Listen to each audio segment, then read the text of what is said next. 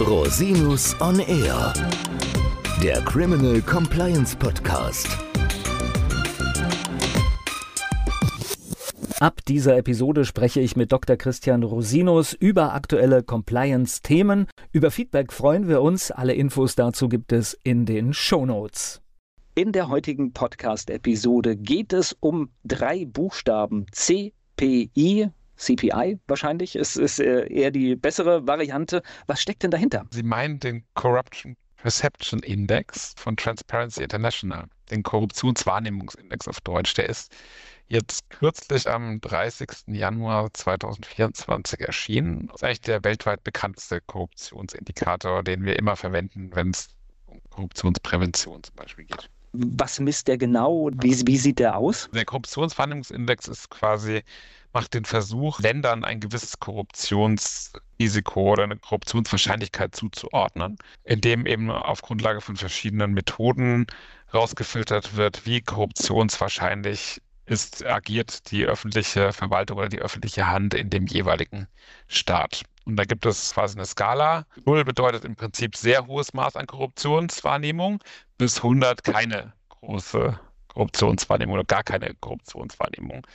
Und ja, das kommt einmal im Jahr raus, wird jährlich veröffentlicht und ist ein erster Indikator, wenn Sie zum Beispiel Lieferbeziehungen prüfen wollen, die, das Risiko von Korruption in einem bestimmten Land, wo ein Geschäftspartner sitzt, einschätzen wollen, dann gucken Sie da rein.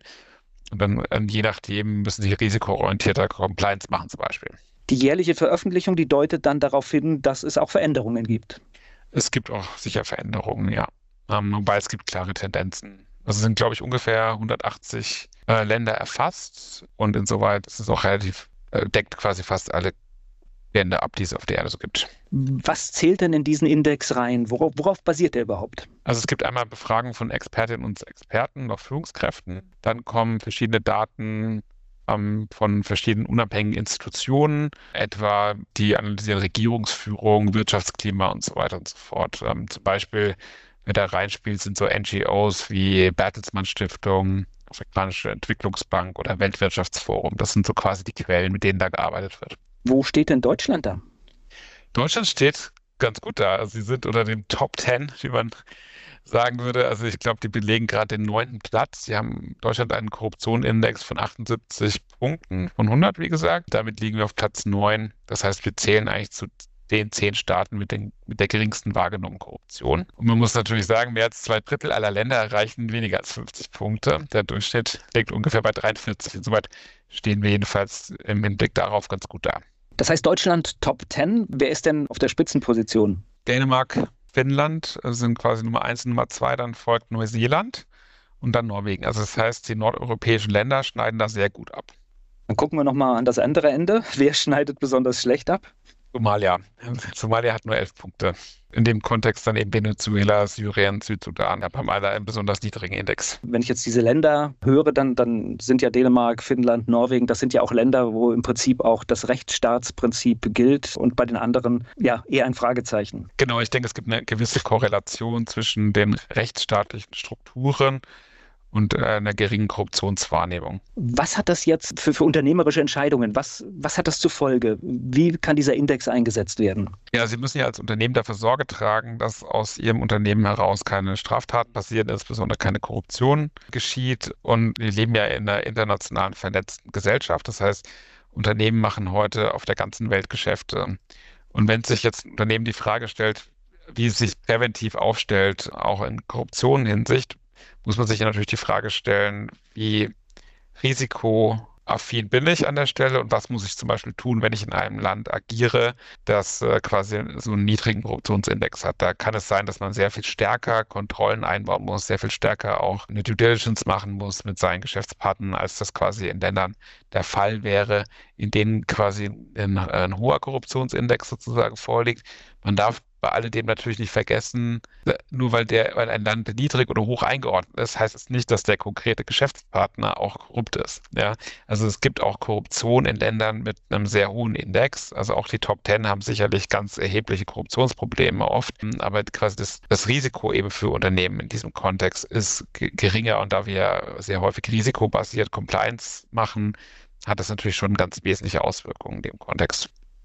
Wenn man jetzt auf das deutsche Ergebnis schaut, Top 10, das, das ist gut, aber es war auch schon mal noch besser in der Top 10. Ne? Genau, es war schon besser. Deutschland stagniert so ein bisschen, hat auch, glaube ich, ein oder zwei Punkte verloren in den letzten Jahren. Wir wissen ja quasi, dass es in Deutschland auch einige Affären gegeben hat, die quasi dem Image der deutschen Wirtschaft auch sehr geschadet haben. Man kann zum Beispiel Cum-Ex erwähnen, das ist bekannt. Die Maskenaffäre ist ja auch eine im weitesten Sinne Korruptionsthematik, wobei natürlich an der Stelle man klar sagen kam es am Ende ja nicht zu einer Verurteilung wegen Korruption. Auch Deutschland ist nicht frei von korruptiven oder strafrechtlichen Großthemen. Aber Ziel ist es ja eigentlich, einen Spitzenplatz zu bekommen. Was, was kann denn Deutschland aus so einem Index lernen oder was können die Unternehmen lernen, um es besser zu machen? Es gibt schon Maßnahmen, die auch dazu führen, dass Deutschland schon grundsätzlich positiv bewertet wird. Und es gibt ja solche Themen wie das Hinweisgeberschutzgesetz, das kürzlich eingeführt worden ist, oder vielleicht auch das Lieferketten-Sorgfaltspflichtengesetz. Es gibt Lobbyregister, es gibt im Vergabebereich gibt es Register und so. Das sind natürlich alles Maßnahmen, die von gesetzgeberischer Seite aus dazu beitragen, dass das Korruptionsrisiko sinkt.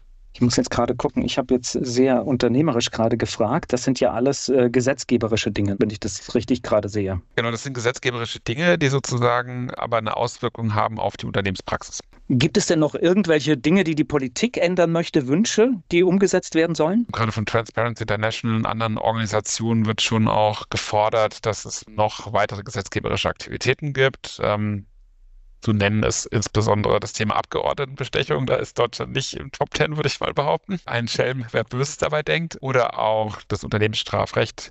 Das, da ist Deutschland eigentlich äh, seit Jahren dran, das Unternehmensstrafrecht zu reformieren. Es gibt es noch nicht so, aber der Punkte bringen würde auf dem CPI. Rosinos on Air in einer Woche wieder da, überall dort, wo es Podcasts gibt.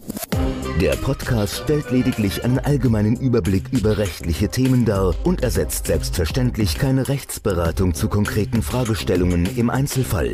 Bei Fragen wenden Sie sich an Rechtsanwältinnen und Rechtsanwälte Ihres Vertrauens, natürlich auch gerne an uns. www.rosinus-on-air.com oder unter www.rosinus-partner.com.